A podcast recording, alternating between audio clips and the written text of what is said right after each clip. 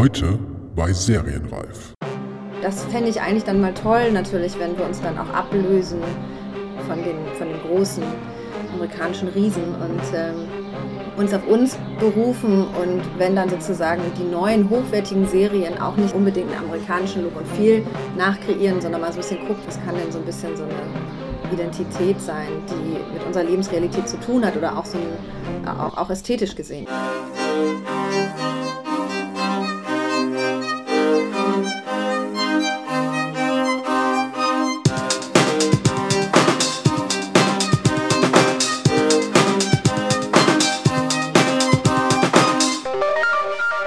Herzlich willkommen bei Serienreif, dem Podcast zum deutschen Serienjahr. Mein Name ist Jens Meyer.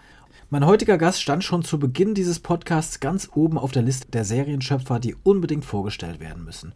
Schon alleine deshalb, weil Jana Nanzig mit ihrer Serie About Kate, die 2013 auf Arte zu sehen war, eine Vorreiterin auf so vielen Ebenen war.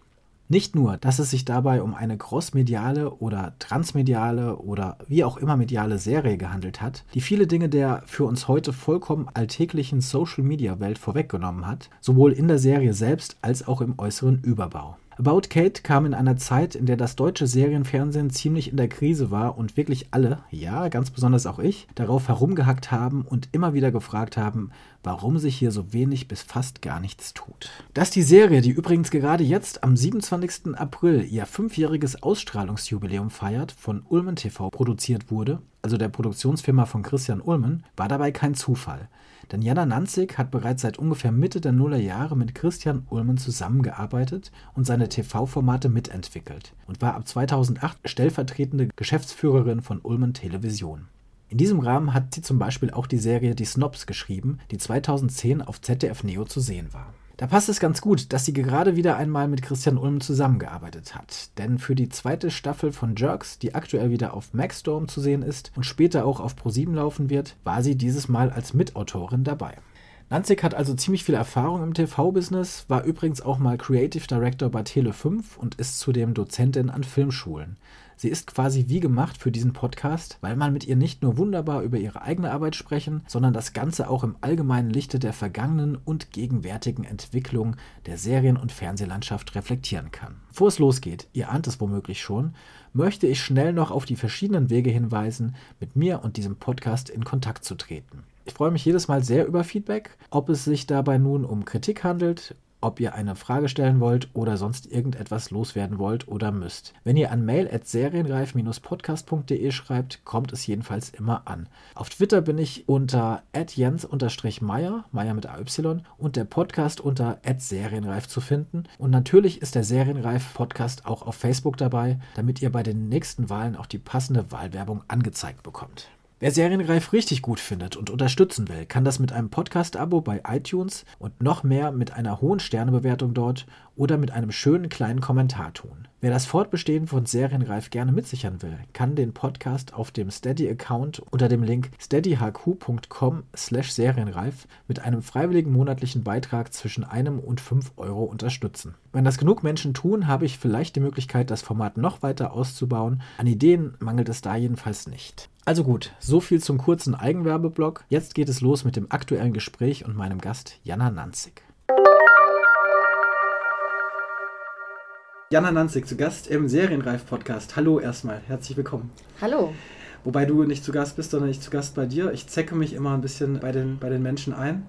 ähm, und wir sitzen hier in es wird gerade Frühling langsam in Berlin auch und wir können sogar ein bisschen draußen sitzen, was äh, sehr angenehm ist und was vielleicht das ein oder andere Hintergrundgeräusch von Vogelgezwitscher oder so weiter erklären könnte. Jana, es ist schön, dass es, dass es geklappt hat, dass wir, uns, dass wir uns hier treffen. Ganz kurze Vorstellung zu dir. Du bist Autorin, Regisseurin, Produzentin. Ja, also ich versuche da jetzt so ein bisschen mal so einen Riegel vorzuschieben, dass das immer alles so in so eine Art Personalunion verläuft. Aber wenn dann überhaupt jetzt so Creative Producerin, manchmal kann man das bei den neuerlichen Projekten eben alles nicht mehr so genau feinstens voneinander trennen gerade wenn das so plattformübergreifend ist, dann ist das manchmal so ein Amalgam. Genau, aber eigentlich vorrangig eigentlich Autorin, dann Regisseurin und manchmal kommt noch ein bisschen Creative Producing dazu. Okay, aber du hast, du hast auf jeden Fall auch schon alles gemacht, so mehr oder weniger in deiner Karriere und am wahrscheinlich doch am bekanntesten bist du äh, geworden, weil du 2000 2013 lief zumindest äh, About Kate, die Serie auf Arte. Auch das äh, berichtige mich, wenn das nicht, nicht stimmt. Ich hatte gelesen, es ist 2011 bis 2013 steht öfter mal. Da ja, das liegt daran, dass 2011 haben wir den Piloten gedreht, 2012 die äh, Serie selber mhm. und dann ist es 2013 rausgekommen. Das Besondere, nicht nur, dass es eine tolle Serie war, eine transmediale Serie, in der eben ähm, äh, nicht nur eben die Serie auf Arte lief, sondern dazu eben auch äh, Social Media Kanäle bedient wurden, was heute eigentlich äh, völlig gang und gäbe ist, mhm. zumindest bei, bei jungen Serien.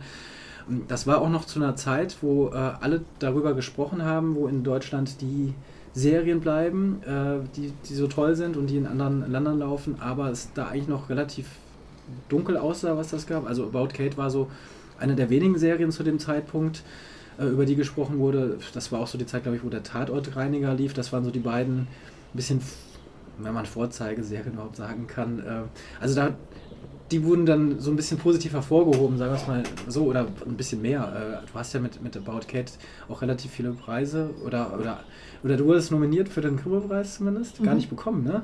nee, genau. Es ist ähm, bisher noch nicht passiert. Ich, für die Snobs war ich schon mal nominiert und ja. für About Kate auch. Aber es macht auch immer wieder Spaß, nach Mal zu fahren. Es hat immer einen ganz besonderen Charme. Also, ja. äh, man, genau, es gibt ja immer so ein Bergfest, wo man dann nochmal hinfährt und so mingelt und genau. Ah, okay. Genau, und du hast es gerade schon gesagt, äh, die Snobs, ähm, mhm. eine, eine, eine, Serie für, für Ulmen TV, die du für ähm, ZDF Neo gemacht hast. Das war ein paar Jahre vor, 2010 oder sowas.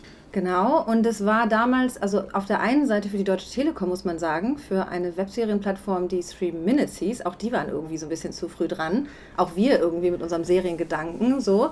Ähm, damals habe ich irgendwie viel Entourage und so geguckt und hatte irgendwie Lust, Christian mal in einer anderen Serie zu sehen und nicht so als liebenswerten Schussel, sondern so ein bisschen als cholerisches Arschloch. Genau, und da haben wir das entwickelt, eben auf der einen Seite für diese Webserienplattform und dann haben wir es gleichzeitig so konfektioniert, ähm, dass wir auf der einen Seite 18 Webisodes daraus kriegen und eben sechs Folgen in so ja, äh, Serienlänge für ZDF Neo. Auch da merkt man jetzt gerade wieder schon, Christian Ulm, äh, Ulm TV, mit, da hast du lange äh, mit zusammengearbeitet oder hast mhm. da auch angefangen, glaube ich, ähm, als äh, Autorin eigentlich?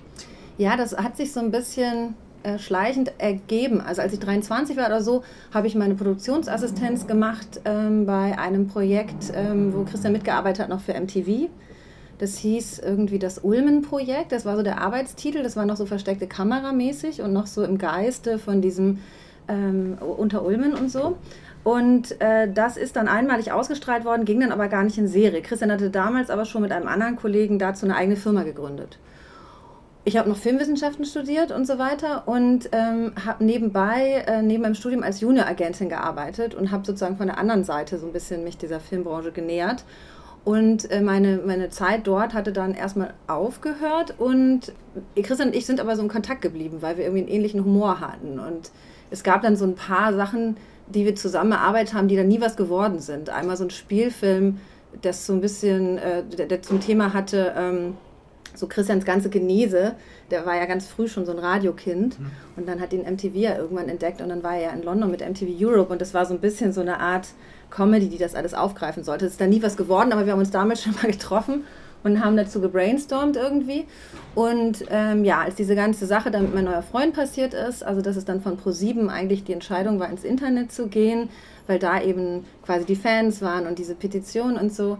Ähm, da hatte mich Christian nochmal kontaktiert, das war so um 2008 rum und dann bin ich da sozusagen mit eingestiegen und habe dann schnell sowohl administrativ mitgearbeitet, also als stellvertretende Geschäftsführerin sozusagen, und ähm, aber auch produziert und geschrieben.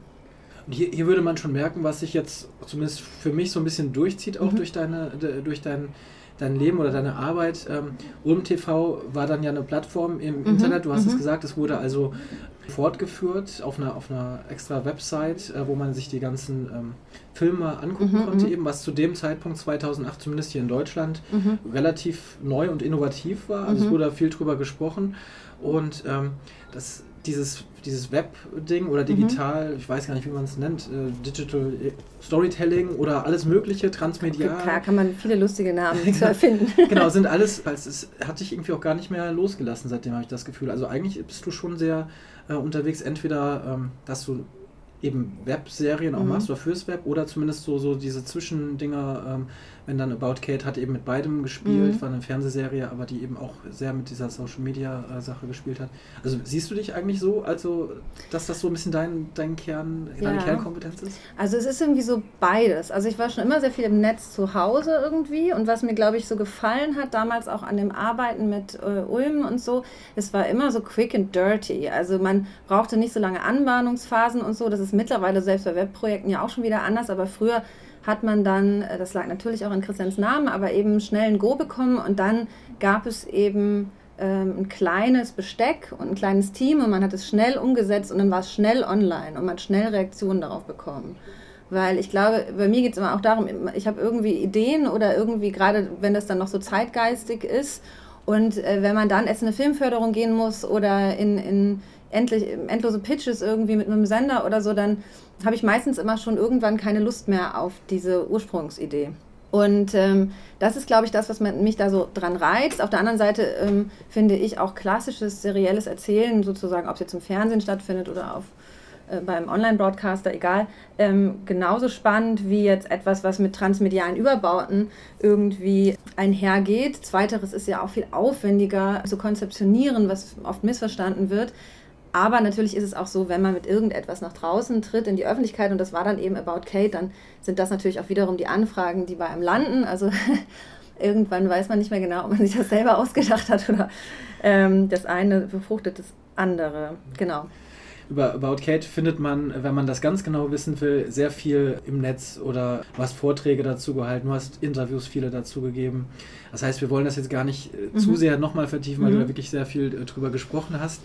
Aber was ich eben meinte, es ist so ein bisschen gang und gäbe eigentlich mittlerweile geworden. Also von auch wiederum, jetzt schon wieder ein paar Jahren gab es Berlin Tag und Nacht und mhm, später mhm. Köln Tag und Nacht, mhm. wo es dann auch wieder ähm, auf, ja. einer, auf natürlich einer anderen Ebene ähm, mhm. auch sehr hervorgehoben war, dass eben die Charaktere aus, den, aus der Serie eben eigene Social Media Profile haben, dass ja. die Fans mit, mit, sich mit ihnen befreunden.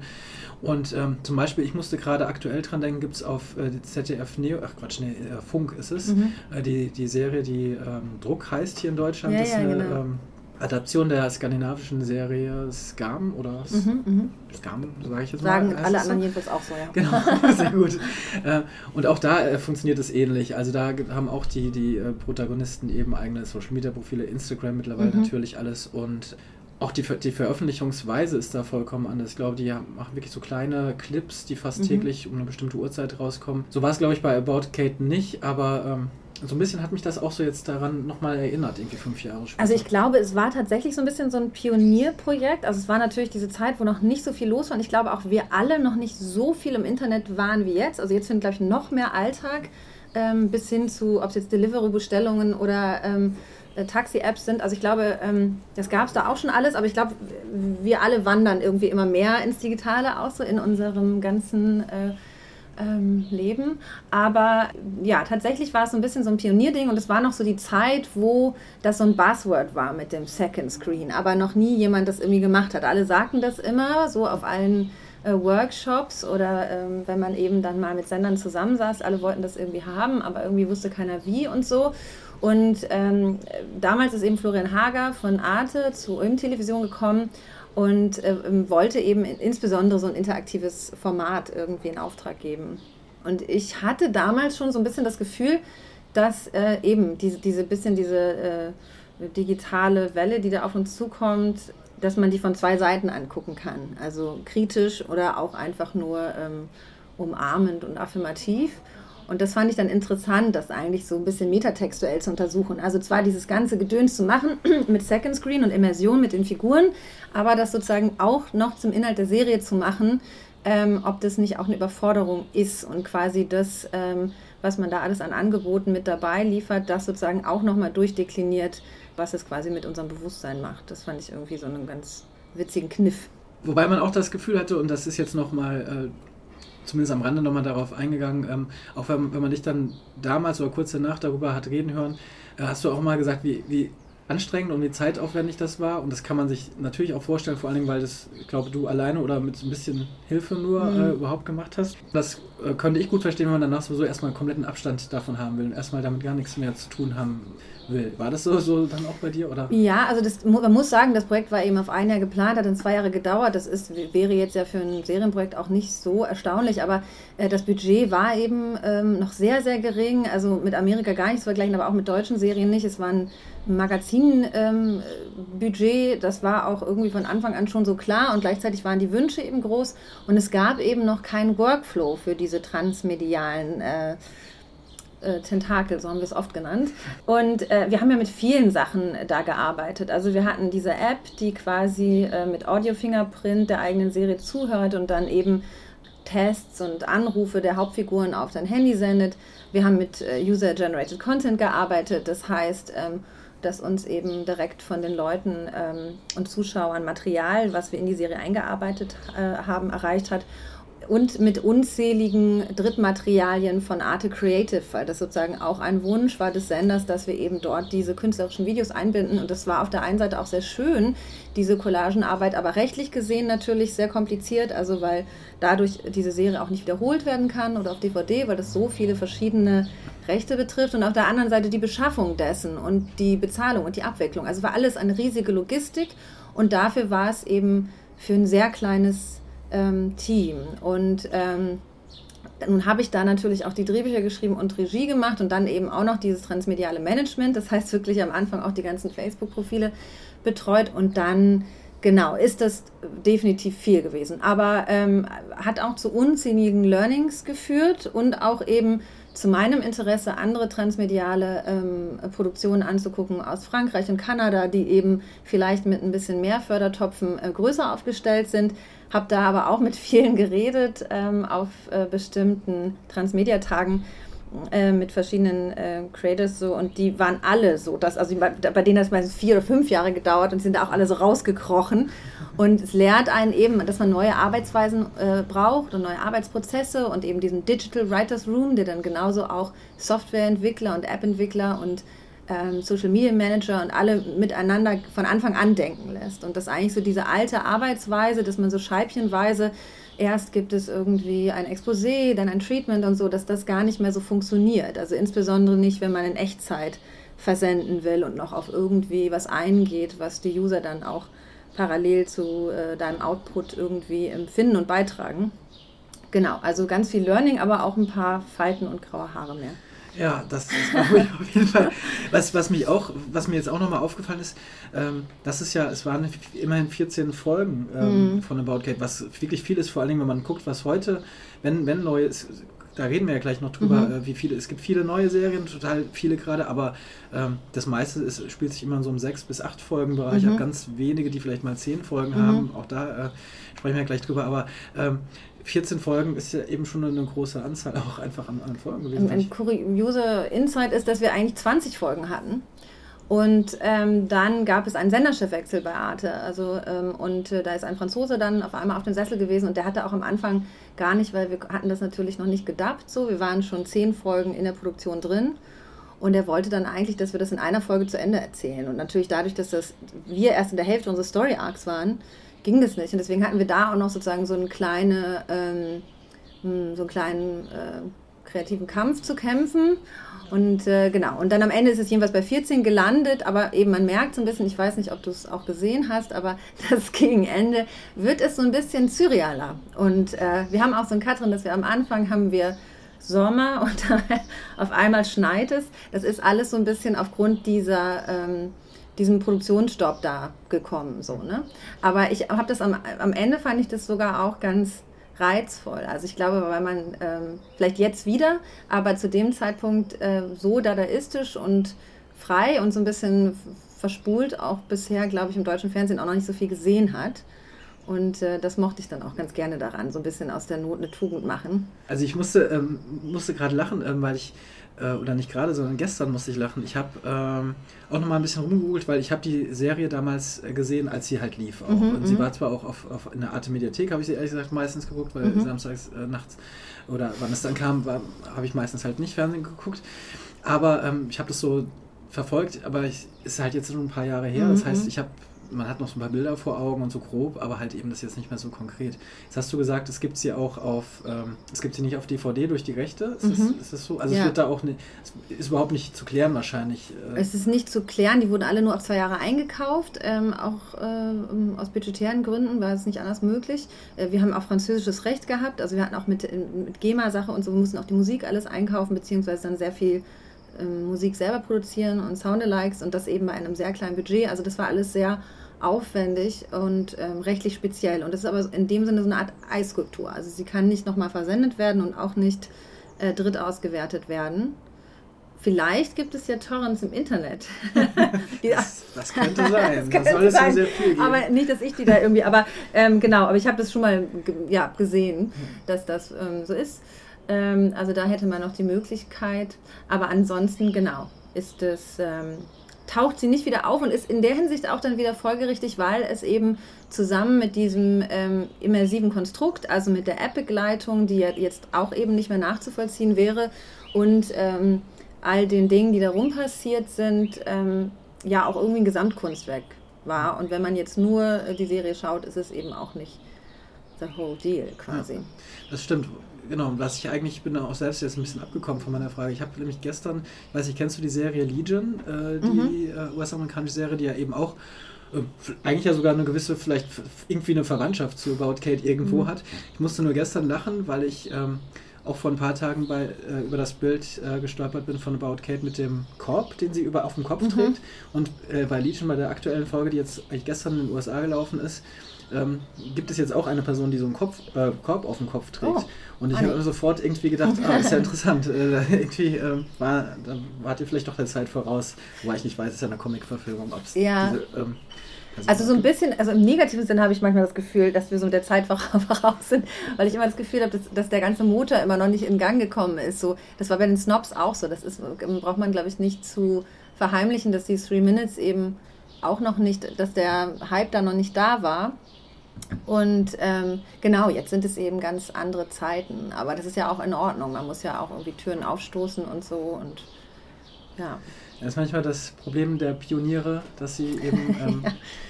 nicht, das, nicht das dann ähm, vielleicht ausnutzen können, wofür sie die Tür vielleicht aufgestoßen haben. Ja, ja, ja, aber es ist auch alles irgendwie in Ordnung. Ich habe auch immer das Gefühl, also ich freue mich jetzt zum Beispiel auch, dass es so viele gute deutsche Serien gibt, weil ja, also das hat man sich ja all die Jahre immer gewünscht. Also auch einfach als, als, als Zuschauer, dass, dass man immer denkt, warum klappt das nicht? Und warum ist das immer so komisch und fühlt sich immer so hölzern an und so. Und äh, das zum Beispiel bei Dark, da war ich mir gar nicht so sicher, ob ich das gut finden werde, aus verschiedenen Gründen. Und war dann wirklich ähm, absolut positiv überrascht. So ja, alle beschweren sich über diesen Soundtrack irgendwie. Aber das ist dann ja quasi Kritik auf hohem Niveau. Also dann, klar, der ist ein bisschen bombastisch und manchmal will er einem didaktisch mitteilen, wann es jetzt irgendwie dramatisch wird. Aber äh, ansonsten so Cast und wirklich ähm, äh, anscheinend eben die Arbeit dieser Drehbuchautorin, ähm, diese ganzen Ebenen miteinander zu verweben und so und eben einfach die Atmosphäre und so. Das fand ich schon ähm, einen guten Wurf und ähm, genau, also ich glaube, man muss da quasi sogar auch als Gesamtteam denken. Also alles, was rauskommt und irgendwie ein bisschen Geld bekommen hat und gut aussehen darf, ist doch sehr erfreulich. Ja, eben, das war, also wir hatten es gesagt, 2013 äh, lief About Kate, 2014 mhm. ähm, kam Netflix nach Deutschland. Ich mhm. glaube, das hat schon noch mal einiges bewirkt in Deutschland, sei es eben, das, du, du hast jetzt Dark erwähnt, die erste Netflix-Produktion überhaupt, mhm. aber auch, dass andere Sender ähm, entweder äh, gemerkt haben, okay, wir müssen jetzt auch was machen, hatte man mhm. zumindest das Gefühl, auch öffentlich-rechtliche Sender haben äh, da nochmal zugelegt. Ja und auch eben plötzlich gab es eben Pay-TV-Sendungen, wobei ähm, gab es schon ein bisschen vorher. Und Sky hat mhm. jetzt letztes Jahr auch erst angefangen, aber, oder äh, die, die große Serie gezeigt. Aber da, da ging es dann so ein bisschen in, in Gang, als eben Netflix in Deutschland kam, kurze Zeit später Amazon, ähm, Amazon Prime. Ähm, das gab's, das gab's ja alles noch gar nicht. Ja, nee, nee, nee, genau, das gab es alles noch gar nicht. Aktuelle äh, Produktion, auch da äh, kann man äh, eine Serie jetzt auch nennen, an der du jetzt auch mitgearbeitet hast. Äh, Jerks ist auch äh, eine Christian Ulm-Serie, mhm. die auf Maxdome zu sehen ist. Mhm. Ähm, Pro7 Maxdome äh, Zusammenarbeit. Maxdome gehört zu Pro7, also zu, zu, ähm, zu dem äh, Konzern oder was auch immer. Und ähm, das ist ja auch jetzt eine der also sie, sie, wird auch zu den neuen Serien gezählt, wobei jetzt ähm, sie sich schon sehr unterscheidet eben und ich würde auch sagen, es ist im Grunde wird mit Jerks das fortgeführt, was Ulmen äh, und was die Formate vorher auch mhm. immer schon gemacht haben. Vielleicht wird da, werden da Sachen zusammengebracht. Und du hast jetzt äh, bei der zweiten Staffel auch als Co-Autorin, ist das richtig? Genau, also in dem Fall, das ist ja eine sehr besondere ähm, Produktionsweise, weil es keine klassischen Drehbücher gibt. Und äh, es basiert ja eben auf dieser Vorlage ähm, Clown, zu der ich immer Kloven gesagt habe, während der gesamten Stoffentwicklung. Hannes und Chris haben mich relativ spät darauf hingewiesen haben, dass das falsch ist. Aber ähm, genau, die basiert ja auf dieser dänischen Serie, die von der Zentropa produziert worden ist, wo, glaube ich, Lars von Trier ja auch mal eine Folge geschrieben hat und so weiter. Und ähm, die äh, Arbeitsweise ist eben so, dass man Storylines entwickelt und so eine Art ähm, Treatment halt schreibt, im Erzählstil geradezu, also mhm. jedenfalls ähm, erzählerisch und dann wirklich ähm, das meiste improvisiert wird. Und das glaube ich, also ohne da jetzt über Christians Kopf irgendwas sagen zu wollen, aber ist eben tatsächlich eine Arbeitsweise, die, glaube ich, Christian einfach sehr zu eigen ist oder sehr gut äh, auf ihn passt. Das war auch damals schon bei den Snobs so, also während äh, Wilfried Rucholdinger irgendwie ein Theaterschauspieler quasi ist, der es liebt, einfach äh, wirklich so einen Text sich raufzuschaffen und diese genauen Punktlandungen zu machen, äh, Frederik Lau jemand ist, der einfach schon seit er Kind ist, vor der Kamera steht und es alles so intuitiv aus dem Arsch rausfährt, ist Christian eben jemand, der improvisiert und, ähm, und wenn sich dann irgendwas zu Gestells anhört, irgendwie eigene ähm, Sätze eben spricht. Und das war da damals auch ganz lustig, wie das so aufeinander getroffen ist. Aber ich glaube, das ist wahrscheinlich so bei seinem Arbeiten in anderen Projekten eben auch so ist, dass er sich manchmal gewünscht hat, dass es alles ein bisschen mehr atmet und lebendiger ist. Und das ähm, erlaubt natürlich diese Arbeitsweise. Ja. Das heißt, äh, darüber wurde jetzt ja auch schon viel äh, äh, gesprochen, mhm. man hat ja viele Interviews jetzt mitbekommen, dass es bei der Serie eben einfach so ist, man, es gibt keine Drehbücher im klassischen mhm. Sinn, sondern du hast gesagt, also vielleicht so eine Art Treatment oder sowas. Mhm. Das heißt, dass einfach in Prosa die Handlung wahrscheinlich mhm. skizziert wird und dann die Schauspieler das improvisieren. Das ist jetzt auch, das kennt man auch von anderen äh, mhm. Serien natürlich auch eine Art äh, ich sag, äh, weil ich es auf Englisch nie richtig aussprechen mhm. kann, auf Deutsch, lass es Larry. Mhm. ja. äh, die HBO-Serie mit Larry David, mhm. die auch, auf die, die glaube ich, Clown sich auch natürlich so ein bisschen, mhm. also ähnlich äh, schon darauf bezieht. Wobei es auch diese, diese Clown-Serie schon total lange gibt, habe ich jetzt gesehen. Also auch schon ja, die gibt es sehr lange und man muss wirklich sagen, und ich glaube, das war sogar auch ein Vorteil. Also auf der einen Seite sind manche Folgen wirklich relativ eins zu eins und es bestehen auch immer, dadurch, dass es ja auch zwei Freunde sind, immer aus so äh, A- und B-Plot eigentlich. Also du hast eigentlich immer so ein bisschen die eine ähm, dramaturgische Achse und die andere. Und Christian sagte damals, dass es ein totaler Vorteil war. Also natürlich ist Christian Christian und das ist auch das Verkaufsargument und gleichzeitig hilft es natürlich so einem Sender, weil Sender sind trotzdem und Auftraggeber immer noch sehr ängstlich. Ähm, einfach, dass sie natürlich eine Folge angucken konnten und schon sehen konnten, das funktioniert. Hm. So. Und dann kommt natürlich ähm, der ganze Anstrich ähm, von, von Christian, also und, und natürlich die ähm, Personalie macht er ja ganz viel auf ja, und die Energie zwischen den ähm, beiden, zwischen Fari und ihm und äh, dem, dem ganzen Ensemble. Und äh, was ich wirklich, also ich ähm, habe diese Clown-Serie geguckt, ich fand die selber, muss ich sagen, äh, aus Privatgeschmack, weil das ist ja so Anfang Nullerjahre, habe ich erst so gedacht, so ach, so typischer ähm, Shovi-Humor, ne? so ein bisschen Two and a Half männlich, gepaart eben mit diesem Körpergefühl. Und, ähm, und das Ding ist aber eben das, was dann jetzt an eigener Tonalität dazukommt, äh, ist es so ähm, Arsch auf Eimer, ja, es passt so zu Christian, dass, dass man diese Spielfreude auch so merkt. Und Christian ist ja dann selber da auch so reingekrochen und mit so einer Akribie und hat das selber geschnitten und so und eben selber Regie geführt. Und ich glaube, das ist eben genau sein Ding und ähm, das, glaube ich, spürt man am meisten, dass da jemand so enthusiastisch irgendwie was für sich gefunden hat, was genau passt. Man merkt bei der Serie auch, ich habe jetzt das eben so ein bisschen geschmälert, weil ich gesagt habe, ja, es ist ja eigentlich äh, nichts Neues, sondern es ist eine mhm. Weiterentwicklung und so weiter ist es vielleicht ja auch, aber auf der anderen Seite natürlich trotzdem ähm, ein Risiko und es ist trotzdem steht die Serie natürlich sehr hervor in der deutschen äh, mhm. TV-Serien, wie auch immer Landschaft wir haben gesagt, sie, sie läuft auf Maxdome äh, mhm. jetzt aktuell, kurze Zeit später auf, äh, auf Pro7. Das war letztes Jahr auch schon so. Ähm, kann, man, kann, man jetzt zustehen, wie man will, ob das äh, ob das interessant ist. Ich glaube, für Maxstorm bringt es wahrscheinlich schon was, dass sie überhaupt jetzt äh, dann dadurch im, im, Gespräch sind. Ich habe mich auch jetzt äh, nochmal für Probe, für eine Probezeit ähm, da angemeldet. Hörte ja. schon, äh, egal. Und werde mir das natürlich gerne angucken. Ähm, aber natürlich, es ist, denkst du, es ist auch, dass, dass sowas wie Jerks jetzt ähm, äh, realisierbar ist noch? Ähm, hat es auch was mit dieser neuen, äh, mit diesen neuen Playern zu tun? Also wenn es jetzt auf Maxstorm läuft, dass, dass da eben, dass da auch was passiert, dass man sich auch ein bisschen trauen kann, ein bisschen nochmal weiterzugehen, einen Schritt? Vom Humor her zum Beispiel, der ja schon sehr derbe ist. Eben. Mhm. Ich glaube schon ein bisschen. Also ähm, es ist bei den öffentlich-rechtlichen schon noch zu merken, dass da eine alte Denke ist und alte Flure und da ist ein Wille da, dann manchmal von wenigen, manchmal auch von mehreren Menschen, irgendwas anders zu machen, aber es ist auch noch eine große Ängstlichkeit da. Und ich habe schon das Gefühl, dass die Mühlen langsam an. Und es ist ja auch bezeichnend, dass jetzt sozusagen so eine Serie so hochgejubelt wird, ja, obwohl man auch sagen würde, das ist super cool, aber ähm, es ist sozusagen jetzt auch, also jedenfalls für jemanden, der eben über den Tellerrand guckt und schon seit Jahren international irgendwie schaut. Aber eben für Deutschland ist es eben so, ähm, so toll irgendwie. Und ähm, das glaube ich trotzdem aber schon. Ja, ich glaube, dass es sozusagen bei diesen unabhängigeren Plattformen mehr Zutrauen gibt, ähm, den Kreativen gegenüber und auch ein bisschen mehr Freiraum, was die Inhalte angeht, ja. Also du hast zum Beispiel, das, ähm, das muss ich mal hier nochmal kurz einen Bogen spannen, ähm, du hast ja auch, nachdem du mit About Kate, um das nochmal kurz deinen, deinen Werdegang mhm. da, da weiter zu spinnen, ähm, du hast bei Tele5 mhm. äh, als Creative Director ja. ungefähr, ähm, genau, ich will jetzt nichts Falsches sagen, äh, danach äh, auch noch warst du tätig und hast dann auch danach, oder vielleicht parallel, weiß mhm. nicht, als Dozentin äh, auch unter anderem ähm, gearbeitet und entwickelst natürlich weiter. Ich nehme mal sehr an, dass du das Fernsehgeschehen in Deutschland dadurch schon sehr stark verfolgt hast im, im Laufe der Jahre. Äh, siehst du da irgendwie, ähm, auch für, für dich, die du jetzt als in so eine Richtung Creative Producerin vielleicht, wenn, wenn wir das auch vom Anfang nochmal zurückgehen, ähm, auch irgendwie eine Entwicklungschancen? Da, dann wieder weiter mit Projekten, die du, die du entwickelst, äh, vor, voranzukommen? Ja, auf jeden Fall. Also ich glaube, es ist sozusagen ja immer prozesshaft und immer sozusagen eine organische Evolution.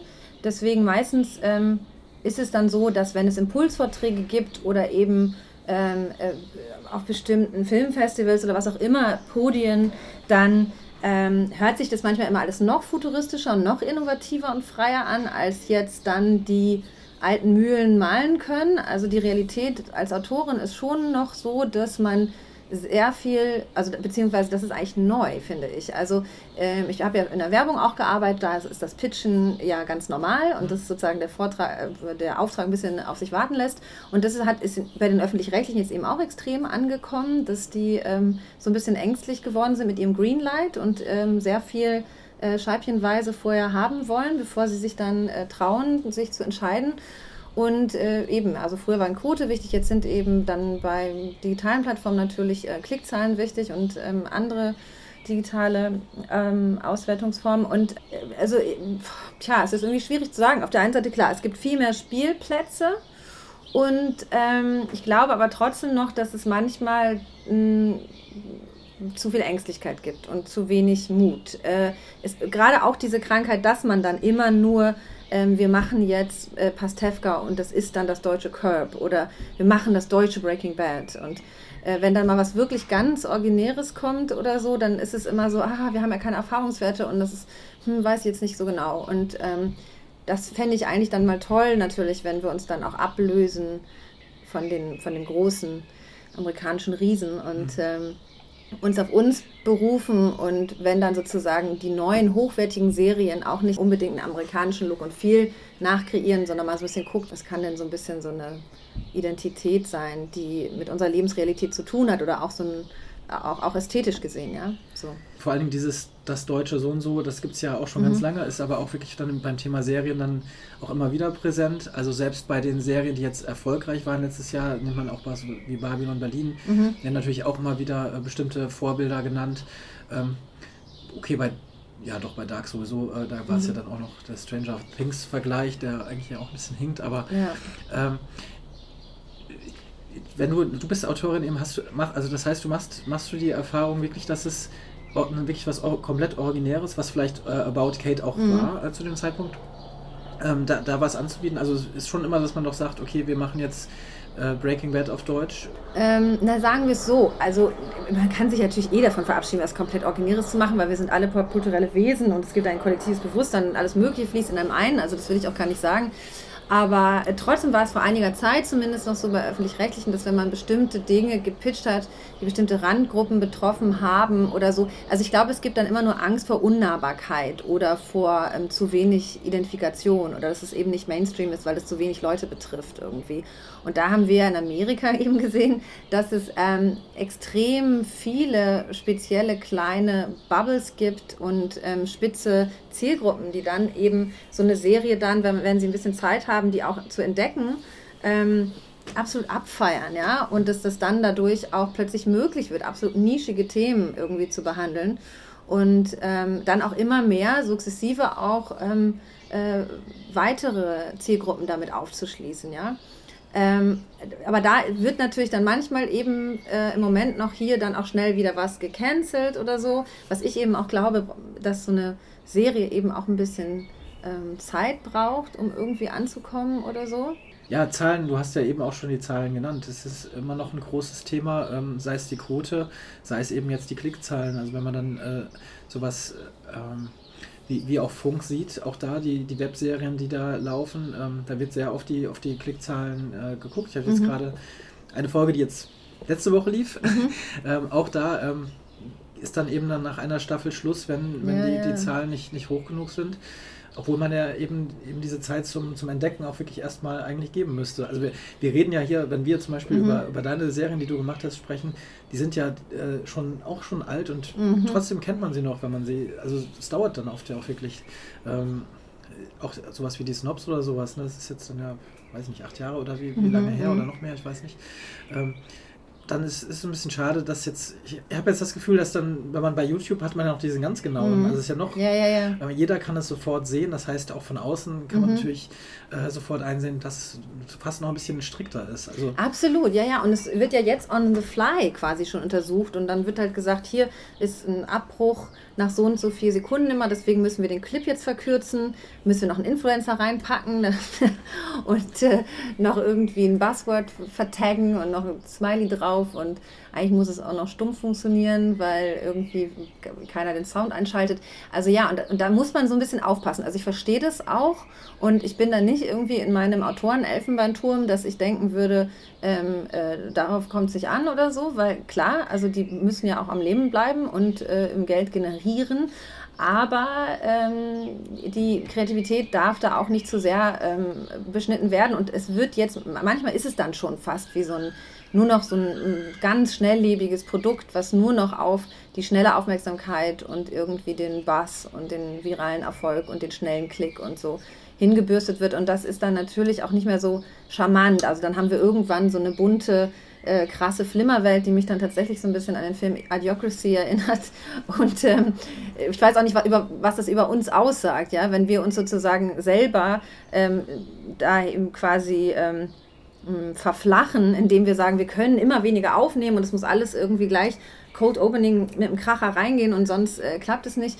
Also vielleicht kann man da auch so ein bisschen ähm, äh, das Rad nicht zurückdrehen, aber äh, neue Sehgewohnheiten erschließen und dann dort auch dem Publikum ähm, was Neues ähm, zutrauen. Also so ein bisschen haben wir das damals auch probiert, als ich mal für Animo Beyond so eine Kampagne mit YouTubern gemacht habe für die Technikerkrankenkasse das ist jetzt natürlich nicht so doll was, was mich selber so ähm, anspricht. Also ich bin nicht die Zielgruppe, auch nicht der Plan. Und die, die YouTuber, mit denen ich da zusammengearbeitet habe, die haben natürlich sozusagen sehr die Sorge, dass das nicht authentisch wirkt für ihre Community in ihrem Kanal und so. Und ich musste ja auch erstmal lernen, dass diese Jump Cuts dann total cool sind und diese bestimmten Sounddesigns und so damals. Und ähm, und ich bin natürlich eher mit so einer Art, in Anführungszeichen, cineastischem Anspruch daran gegangen. Und was dann aber ganz gut geklappt hat, war eigentlich so beides. Also die haben so ihre Geschichte erzählt, da ging es eben so ein bisschen um so äh, kleine Krankheitsgeschichten, ja, aus dem, aus der eigenen Biografie. Und die haben das selber anmoderiert und wir haben innen drin so ein, ein bisschen elevated Kurzfilm untergebracht, so, in denen die selber mitgespielt haben, mit Voice-Over, damit sie nicht zu viel selber spielen müssen. Und, ähm, und, und das, das haben die Leute dann auch angeguckt, obwohl das sieben Minuten war. Ja? Also in dem Moment, wo sie ein bisschen abgeholt worden sind und an die Hand genommen worden sind und so. Ähm, deswegen, also ich glaube, man äh, muss manchmal auch äh, ähm, als Kurator eben dann auch wieder fungieren und sich nicht nur unterwerfen, was angeblich das Publikum will. Ähm, ich habe nur kurz, nach, kurz nachgeguckt. Äh, Hashtag Wir einander hieß es. Genau, aber jetzt, ich habe gerade schon gesagt, jetzt machen die so Werbung hier. Ne? Ist, ich bekomme kein Geld und äh, okay. wenn Sie was zahlen wollen, können Sie das ja. auch gerne machen. Die sind nicht öffentlich-rechtlich. Nein, aber äh, ja. genau, aber äh, das ist ja kein Problem. Ich habe auch da, da hatte ich, äh, erstens habe ich es damals, mhm. damals ist es ein paar Jahre her, noch mhm. nicht so viele, ähm, auch mal, mal, mitbekommen mit so ein paar Leuten. Äh, das, auch das mhm. hat man damals irgendwo dann so gelesen. Und jetzt hatte ich es mir auch nochmal, so, mhm. zumindest noch mal reingeguckt. War ja auch eine größere Sache. Also es waren ja schon einige, einige Folgen, auch die da entstanden sind. Aber genau das, was du sagst, äh, gerade diese YouTuber, äh, eigentlich, die sagen ja auch wieder, deren Clips dauern ja auch nicht drei Minuten, sondern die mhm. sind ja auch meistens deutlich länger eben und mhm. es, es, wird dran geblieben. Also auch das ist ja nicht äh, lange Zeit, und da hast du das Telekom-Projekt äh, äh mhm. erwähnt, war ja der Gedanke, okay, im Netz möglichst kurz, länger als drei mhm. Minuten oder was guckt keiner. Aber es stimmt ja, hat sich ja eigentlich als, als falsch erwiesen. Zumindest, also mhm. stimmt, also zumindest als, als äh, also natürlich gibt es das, diese kurze Aufmerksamkeit, vor allen Dingen jetzt, wenn man Facebook und so weiter hat und du hast mhm. und die Videos von alleine anfangen zu laufen und ohne Ton. Ja. Aber ähm, es, es geht, gibt auch andere äh, Möglichkeiten. Also es gibt auch also ich glaube, es ist auch so zielgruppenabhängig. Also ich komme jetzt tatsächlich eben aus so einem Workshop, der das nochmal alles so mir erzählt hat, wer jetzt gerade auf welcher Plattform wie lange ähm, gerade vorhanden ist. Und eigentlich ist das Gefühl, irgendwie keiner guckt irgendwas mehr, außer Instagram-Stories. Ja. Ähm, von daher, aber wie gesagt, ähm, ich würde immer denken, wenn was richtig ähm, richtig cool ist und geil aussieht, also dann, dann kann es ja auch sein, dass ich mich wieder umgewöhne. Also ich merke selber ja auch in meinem Verhalten als Konsument von Medien, dass ich so Phasen habe, ja. Also äh, allein schon mit diesen ganzen verschiedenen Plattformen, was du eben sagst, Amazon Video und, und Netflix und Sky Ticket oder was auch immer, das ist ja dann auch mal so. Man geht dahin, wo der, der bessere Content ist so und man trainiert sich dann da so äh, Gewohnheiten irgendwie ein, ja. Und wenn irgendwie ein guter YouTube-Channel da ist und das passt genau morgens in meine Routine oder so, also ich glaube, man kann da auch so ein bisschen leiten und ich glaube, die Leute wollen das auch, weil ich glaube, das Internet ist eben ein wahnsinniger Dschungel von Möglichkeiten. Es ist natürlich wahnsinnig schwierig, da auf sich aufmerksam zu machen, aber ich glaube, darum geht es schon, dass man das schafft, auf mich, sich aufmerksam zu machen und dann irgendwas anzubieten, was vielleicht dann auch äh, nicht immer sich ähm, also das neue Bedürfnisse schafft, anstatt irgendwelche alten zu imitieren. Das letzte, was ich jetzt, was, was du auch, äh, was du noch gemacht hast, ach nee, Quatsch, äh, muss man auch noch sagen, was ich allerdings nicht kenne. Äh, Sarah Hazel, Hazel Strink und Schmink auch für Telefon. Schade, dass du das nicht äh, kennst. Das, das habe ich nicht gesehen, muss ich zugeben. Ähm, was, was war das? Das erinnert so ein bisschen auch an so ein YouTube. Äh, ja, ähm, ja, ja, ja, das stimmt.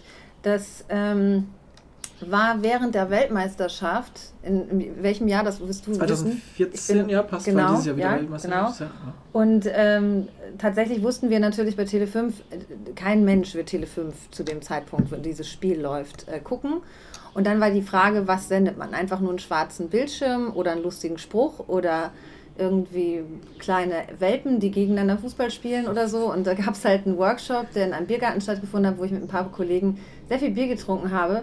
Und dann ähm, kam dabei äh, Sarah Hazels Drink und Schmink raus, also eine Frau, die sich hysterisch also in einer Art von YouTube Beauty ähm, äh, Tutorial ähm, stundenlang schminkt und dabei aber betrinkt und dementsprechend äh, immer desolater wird. Und, und das war tatsächlich in einem winzig kleinen Besteck. Also eine Freundin von mir hat Kamera gemacht. Äh, die junge Dame, äh, Sarah ähm, Hazel heißt in echt, oh Gott, wenn ich ihren Namen falsch sage, Sarah stimmt. Ähm, ich glaube, sie heißt echt auch sehr ähnlich zu Hazel. Hänsel oder Hansel, ich weiß es gar nicht mehr. Gott, Sarah, tut mir leid, was du es hörst. Aber ähm, genau, und wir haben das in Hannover gedreht, bei ihrem Bruder äh, im, im, Wohnzimmer, was auch so ein bisschen vom Look so passte. Und ähm, sie hat sich tatsächlich betrunken. Sie ist eine, eine Massenbildnerin, die mal äh, für mich gearbeitet hat. Und ähm, das ist tatsächlich sehr, sehr komisch geworden. Und es gab sozusagen natürlich auch da, es haben sehr wenige Leute gesehen, aber die es entdeckt haben und dann darüber getwittert haben, waren auf jeden Fall sehr amüsiert. Und für uns war es einfach eine Freude, weil das so ähm, Mischugge war und weil das tatsächlich was ist, was ich nur Tele 5 leisten kann. Ja. ja? Also ja, dann fast ist ja so ein Vorläufer dieser von der Hugo Egon Balder Show, wo sich dann betrunken wurde. Also der Alkohol war auf jeden Fall dann schon mal im Spiel bei Tele Genau. Ja, ich, ich glaube sogar, dass auf YouTube, äh, ich weiß nicht, ob das danach oder davor war, aber da, mittlerweile gibt es, glaube ich, auch schon Leute, die sich schminken und dabei trinken.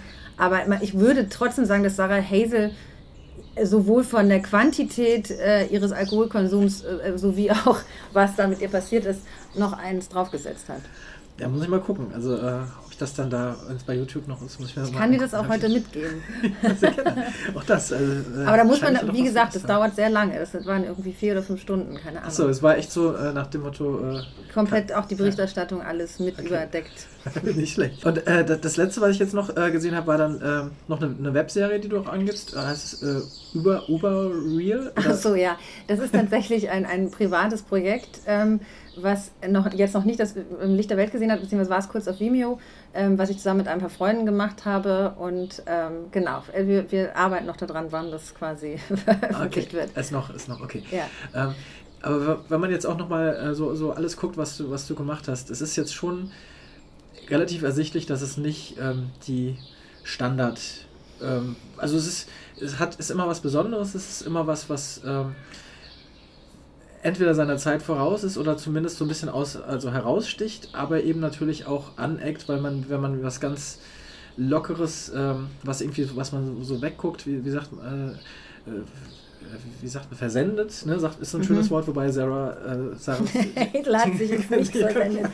Keine. Ahnung. Äh, ist das denn, ähm, also erst, ist, ist das was, was du auch, ähm, was du weiter so machen willst? Oder ist das auch eher Zufall, dass das so gekommen ist? Also Oder sagen wir es so, ähm, es lässt sich nicht verleugnen, dass ich einen, glaube ich, eine Vorliebe für eher skurrilen Humor habe.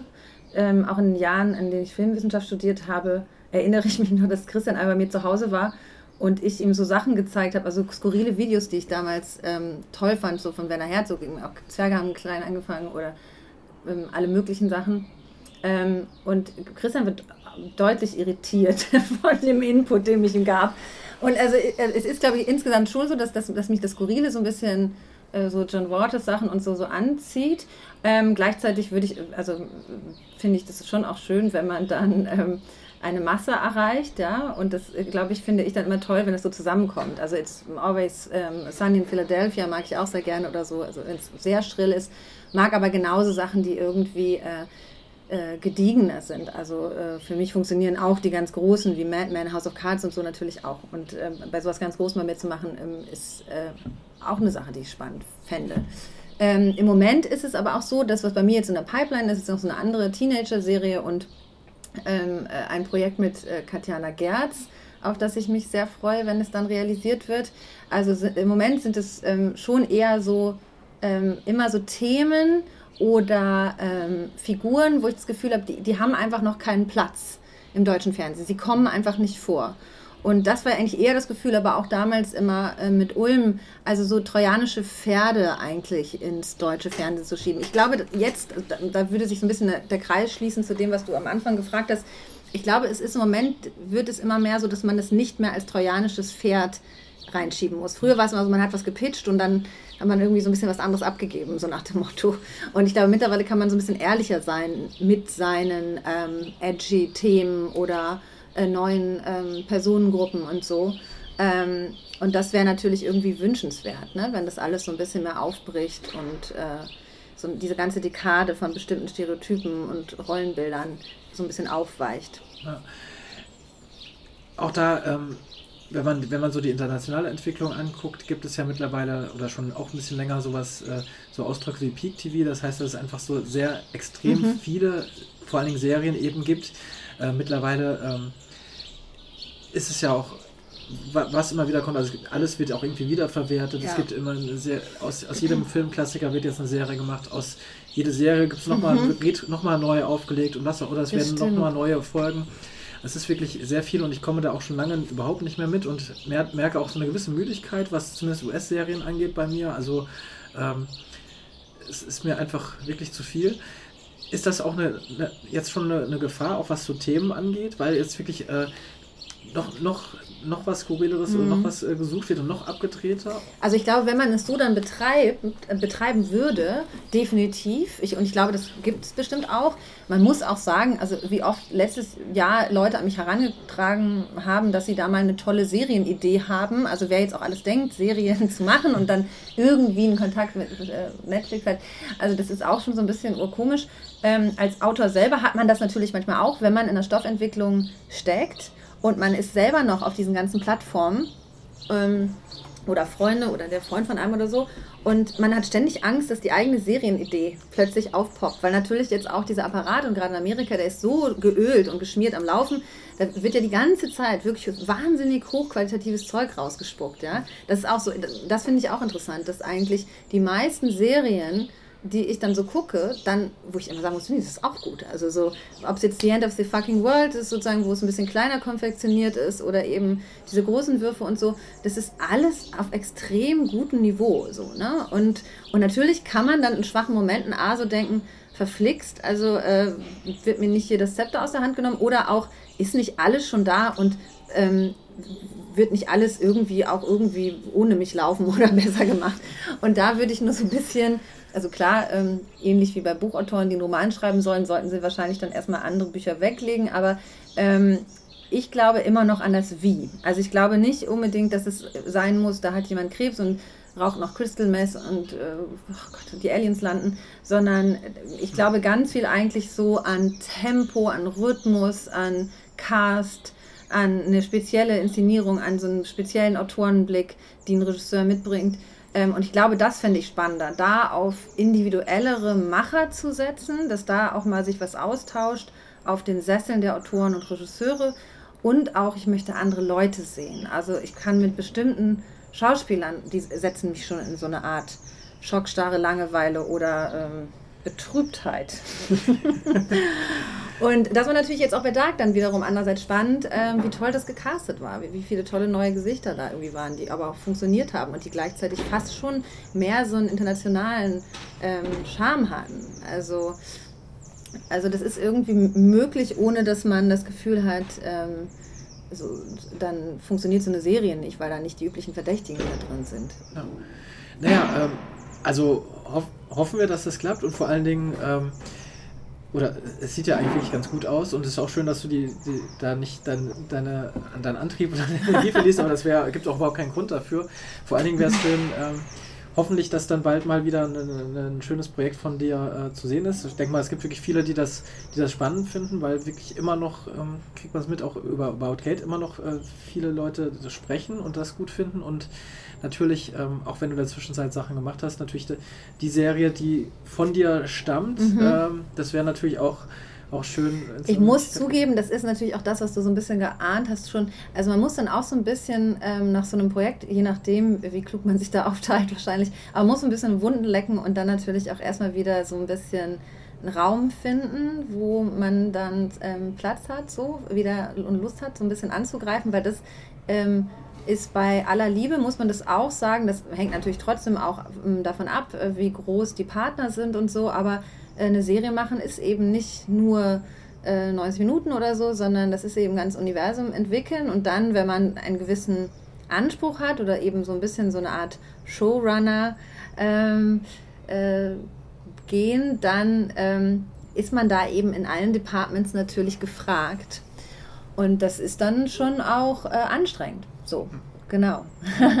naja, klar, also das auch das wiederum, wenn man eben mal mit Showrunnern spricht, zum, auch so US-Showrunner, ähm, ja, das ist und, der, was ganz anderes, und, und deren äh, Tagesablauf äh, dann mal so erfährt, äh, dass da, ich bin immer wieder beeindruckt davon, frage mich, wie man das überhaupt irgendwie durchhält. Es gibt doch diese Doku, ich weiß nicht, wo man die mittlerweile findet, die heißt, glaube ich, auch nur Showrunner oder Showrunners, ne? wo alle so mit 40 dann einen Herzinfarkt kriegen und umkippen. Eben. Vielleicht gibt es da ja irgendwie auch noch so zwischen, äh, Zwischenstationen, wo, wo man sich da ein bisschen anpassen kann. Es muss dann nicht unbedingt, man muss nicht unbedingt alles da genauso kopieren.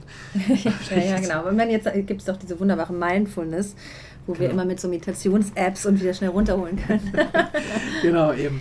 Ja, ähm, also äh, ganz vielen Dank auf jeden Fall, für, dass du ähm, da ein bisschen erzählt hast. Und äh, ja, im Grunde hast du eben auch schon das, das super Schlusswort eben nochmal äh, gesagt, äh, den Schlussabsatz. Und ich habe es auch schon gesagt, ich würde mich freuen, äh, wenn da, äh, wenn da hoffentlich bald oder wann auch immer, kein Druck, kein Druck überhaupt nicht, äh, wenn man da bald was sehen könnte. Ist auf jeden Fall spannend und ähm, ja, wir wollen mehr besondere Sachen sehen, würde ich mal so sagen. Okay, dann nehme ich das mal so mit. Super. Das ist sehr erbaulich. Okay, danke schön. Gut, bis dann. Auch an dieser Stelle noch einmal vielen Dank an Jana Nanzig für den Einblick in ihre Arbeit und die ziemlich fundierten Einschätzungen der Lage. Ich wiederhole mich zwar, aber es wäre schön, auch weiterhin und gerne mehr solcher eigenwilligen und gerne auch mal aneckenden Serienformate auf dem hiesigen Markt zu sehen. Besonders unterstreichen kann man dann natürlich auch ihren Wunsch danach, hier eine eigene Ästhetik zu entwickeln und nicht nur dem international bereits Gesetzten hinterherzulaufen. Da denken wir jetzt alle nochmal drüber nach und ich verabschiede mich für dieses Mal, bedanke mich fürs Einschalten und sage auf Wiederhören.